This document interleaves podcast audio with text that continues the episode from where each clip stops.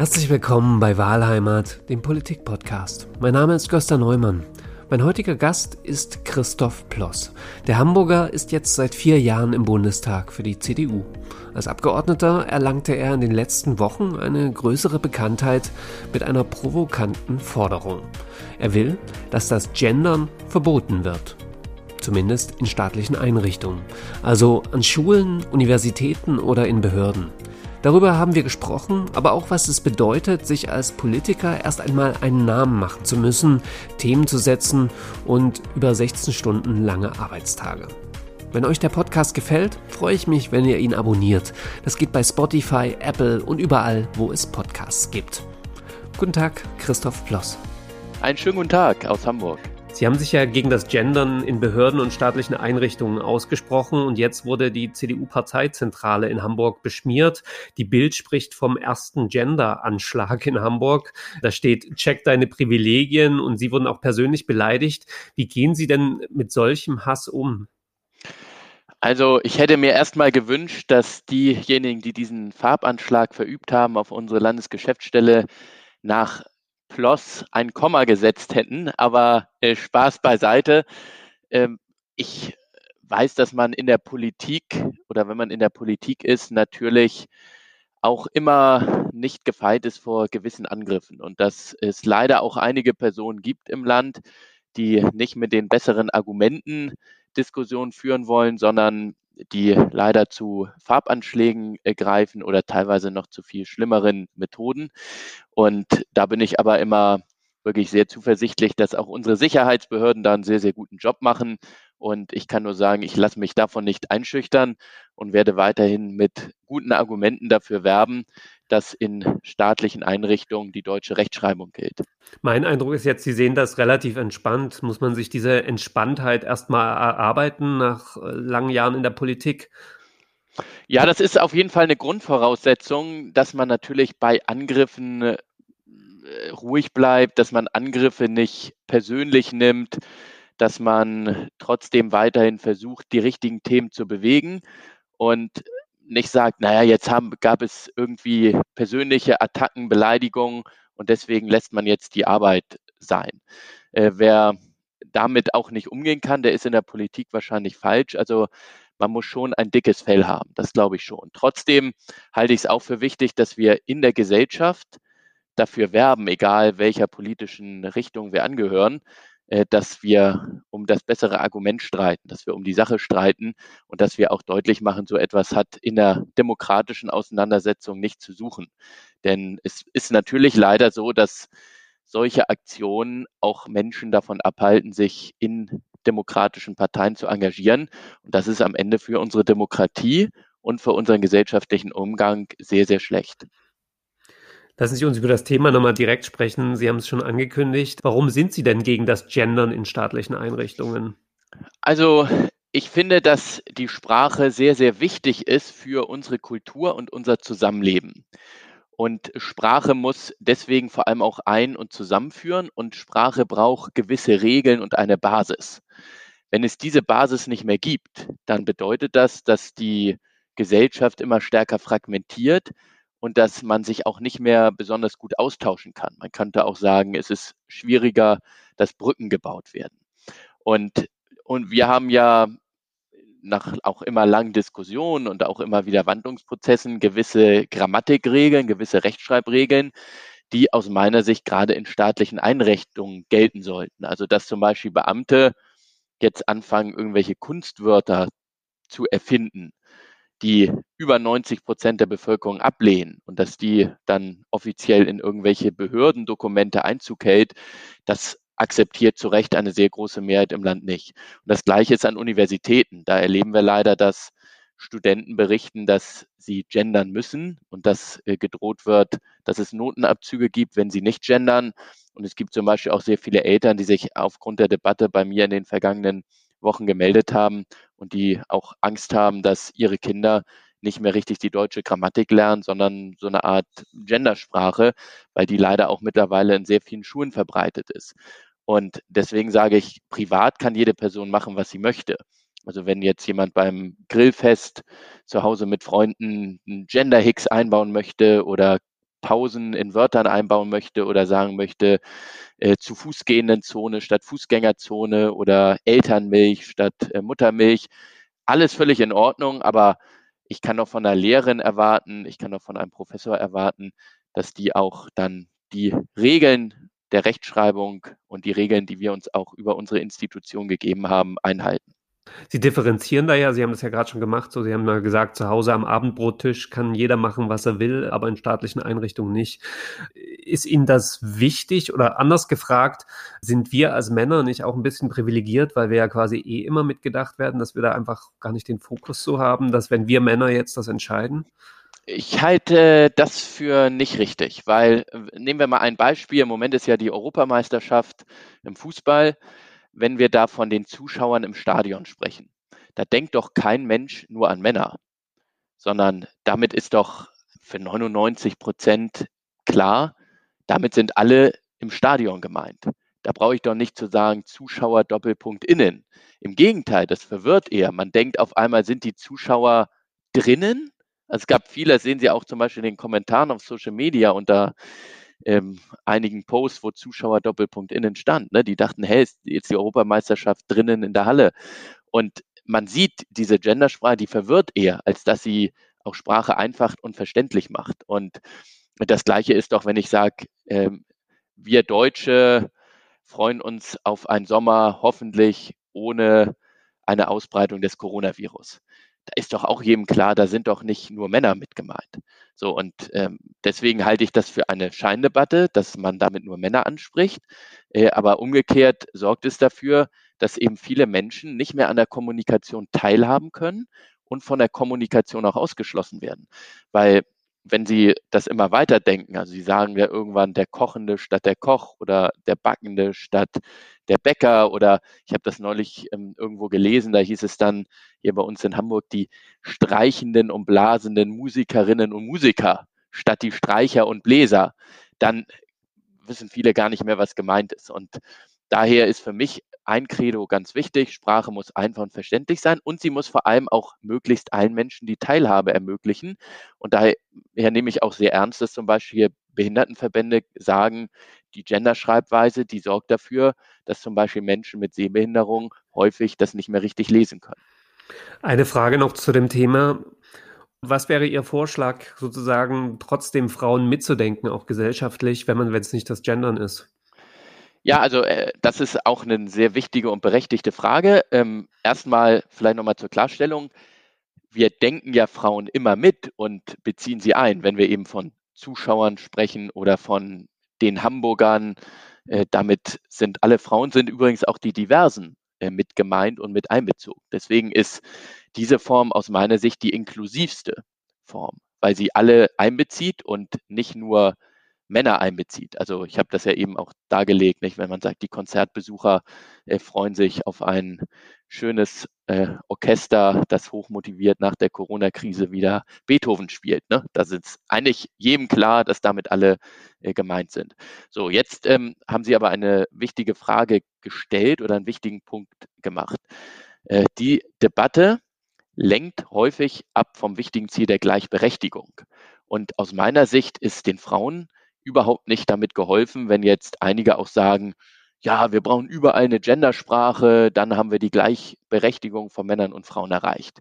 Wenn das so wäre, dann müssten die Türkei, dann müssten Ungarn, dann müssten äh, arabische Länder, in denen die Sprachen genuslos sind, die müssten ja eine absolute Gleichberechtigung haben.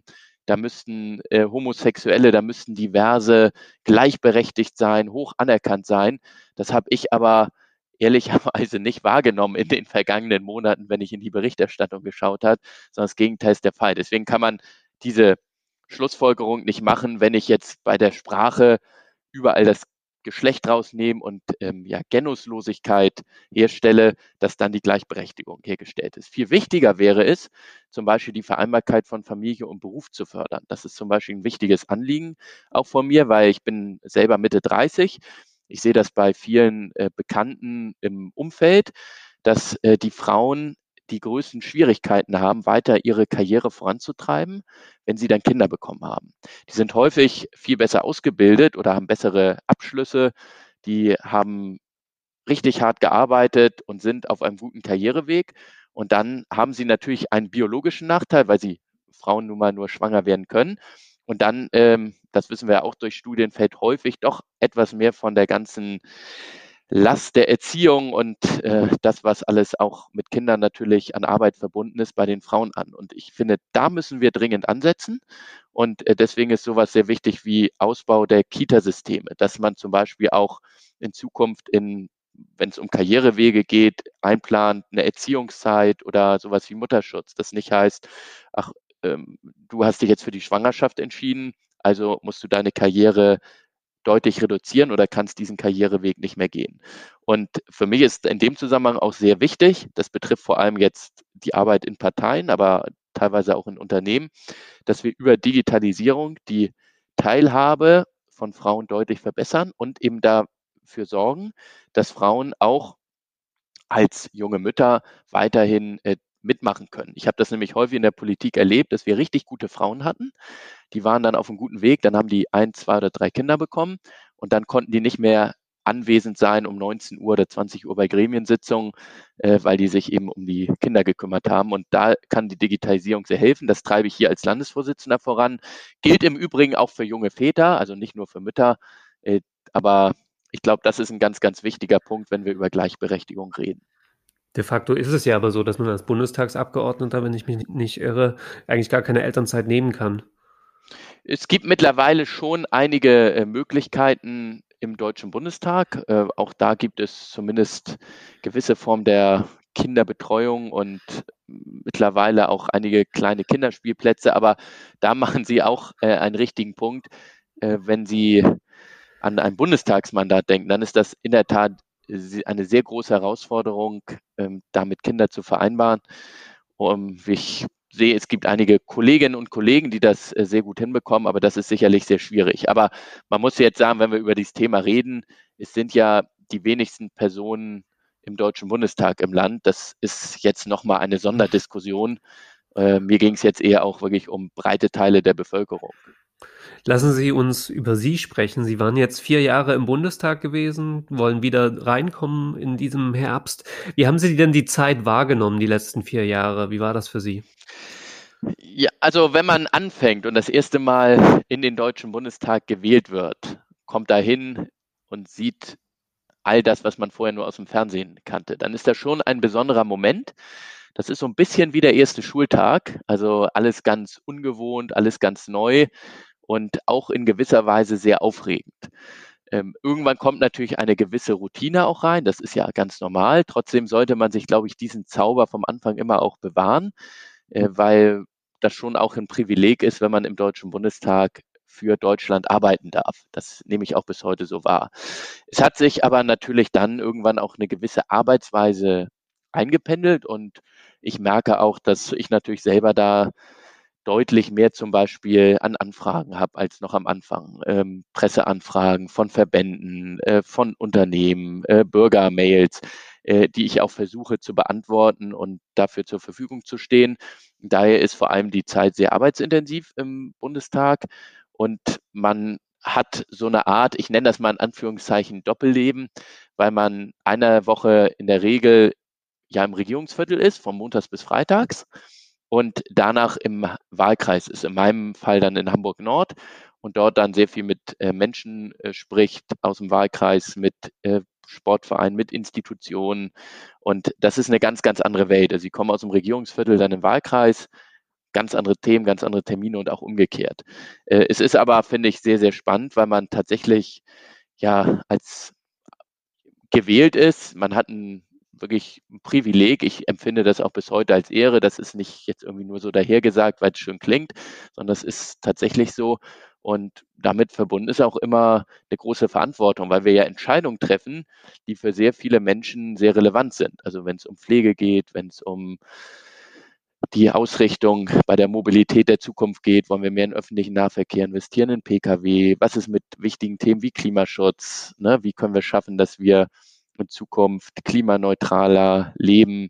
Das sind alles wichtige Fragen und mir bringt das sehr, sehr viel Spaß. Also wenn man Politik mit Interesse und Leidenschaft macht, ist das einer der schönsten Tätigkeiten.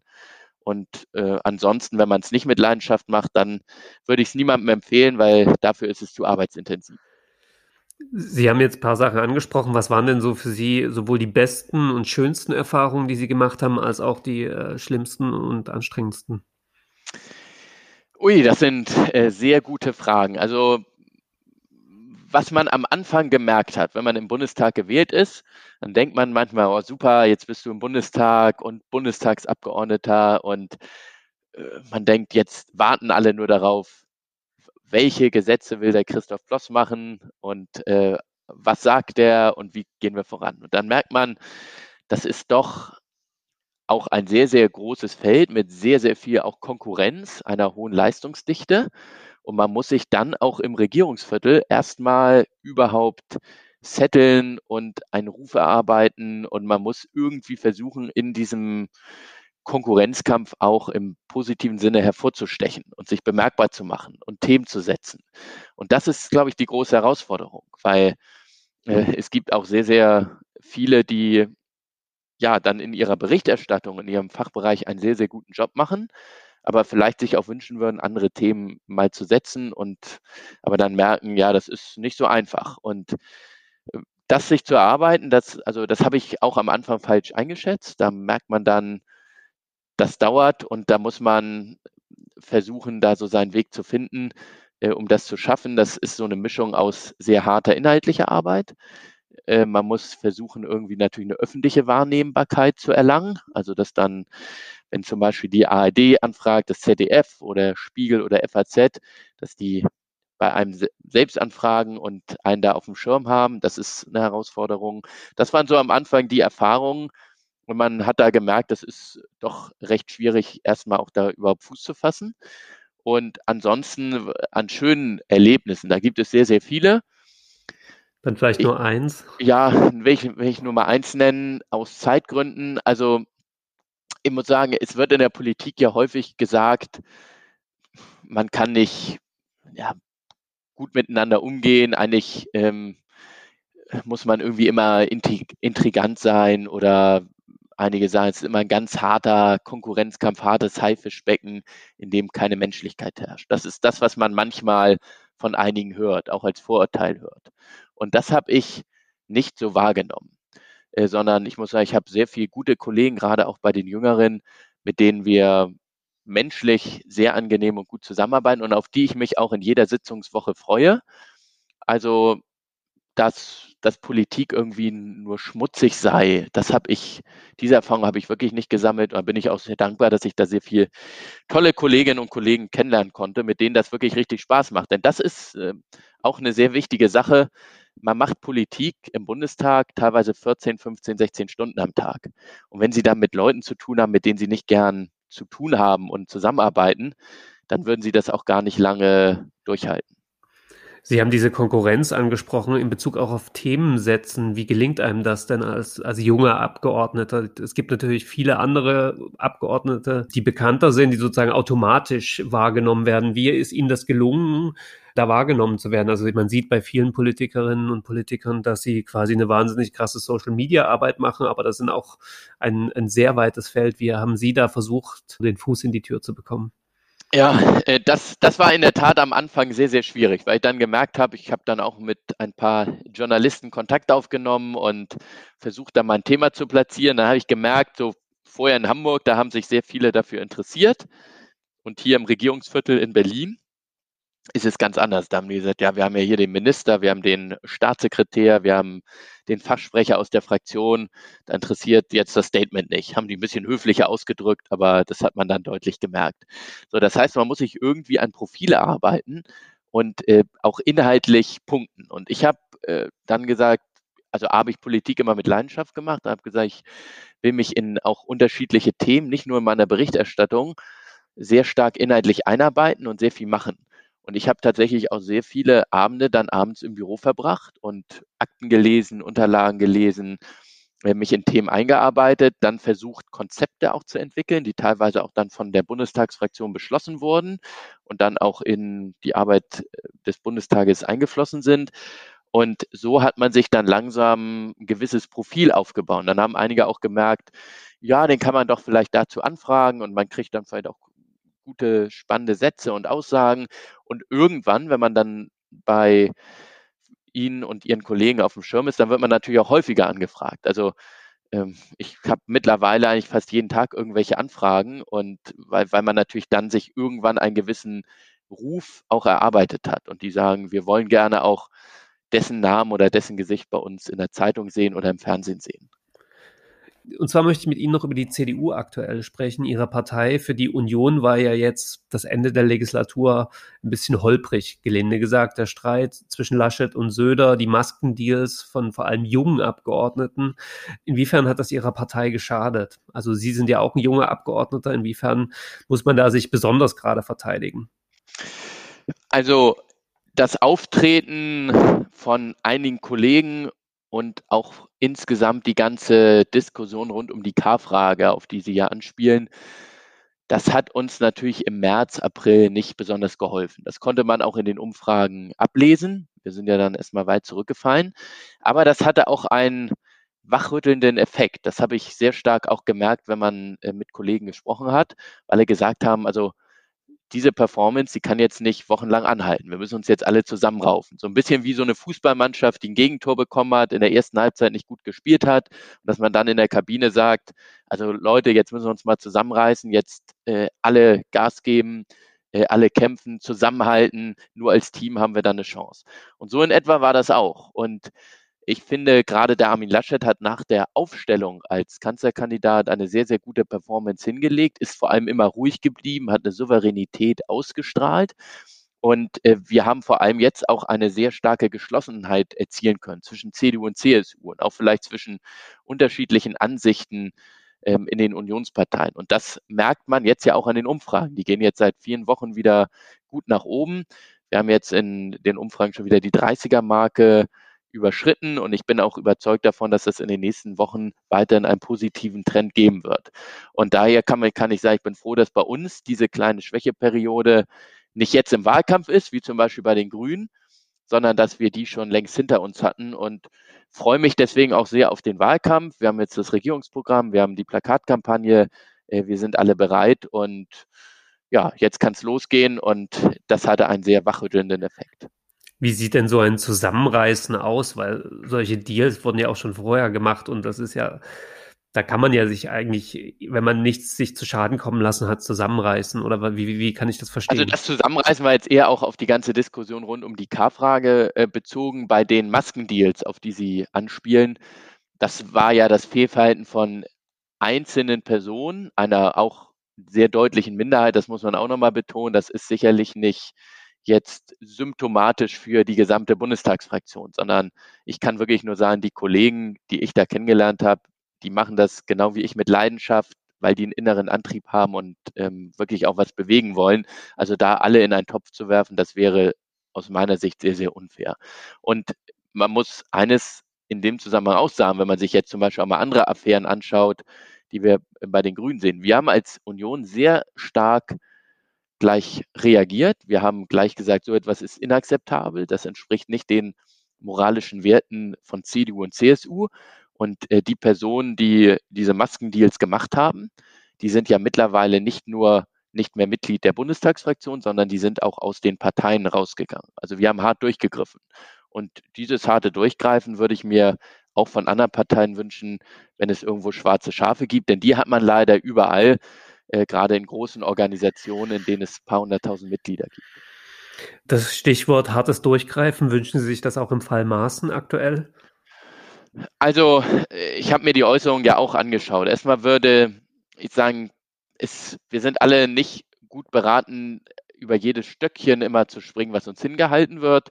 Ich habe diese Äußerung aber in diesen Tagen auch nochmal kommentiert und gesagt, also so etwas wie Gesinnungstests in Erwägung zu ziehen, das ist völlig inakzeptabel, entspricht auch in keiner Weise den Werten der CDU. Das ist auch nicht das, was ich mir unter konservativ vorstelle. Und äh, daher kann ich nur sagen, das ist in wirklich keiner Weise irgendwie mehrheitsfähig in der CDU. Sie sind ja jetzt als Hamburger Abgeordneter in Berlin. Was wollen Sie denn für die Stadt Hamburg in Berlin explizit erreichen? Ja, da gibt es sehr viele wichtige Themen. Das eine ist der Ausbau der Infrastruktur. ich bin davon überzeugt, dass wir in Deutschland noch stärker in den Ausbau der Infrastruktur investieren müssen, in den Ausbau des Schienennetzes. Da haben wir jetzt einen sehr, sehr guten Fokus gelegt, auch in den Ausbau des öffentlichen Nahverkehrs. Das sind für mich sehr wichtige Projekte, die ich in Berlin vorantreiben möchte, für Hamburg, aber natürlich auch für andere Großstädte. Und ich möchte vor allem, dass Infrastrukturprojekte in Deutschland schneller geplant und gebaut werden. Weil wir reden immer bei den Klimaschutzzielen völlig zu Recht darüber, dass wir stärkere und schnellere Schienenverbindungen brauchen und besseres Schienennetz. Wenn wir aber 20 Jahre für den Neubau eines Schienenprojektes benötigen, das ist der Durchschnitt, dann werden wir es weder schaffen, die Klimaschutzziele 2030 zu erreichen, noch werden wir die Mobilität von uns verbessern im Land, noch werden wir den Wirtschaftsstandort stärken. Und daher brauchen wir da schnelle Investitionen, die man auch sieht. Und ich setze mich daher zum Beispiel dafür ein, dass Gerichtsverfahren gestrafft werden, dass in die Digitalisierung der Verwaltung stärker investiert wird. Denn das bedeutet für mich nicht, dass in Zukunft alles, was bisher mit Akten lief, in Zukunft als PDF verschickt wird, sondern dass man sagt, ah, viele Prozesse können auch automatisiert werden, die vielleicht anderthalb oder zwei Jahre benötigen. Und äh, das ist zum Beispiel eines der Ziele. Und ein anderes Ziel ist, dass wir tatsächlich viel stärker auch das Thema Klimaschutz als Chance wahrnehmen und aus dem Thema Klimaschutz Wirtschaftsmodelle machen und damit Arbeitsplätze schaffen, indem wir in Wasserstoff und klimaneutrale Kraftstoffe wie E-Fuels investieren.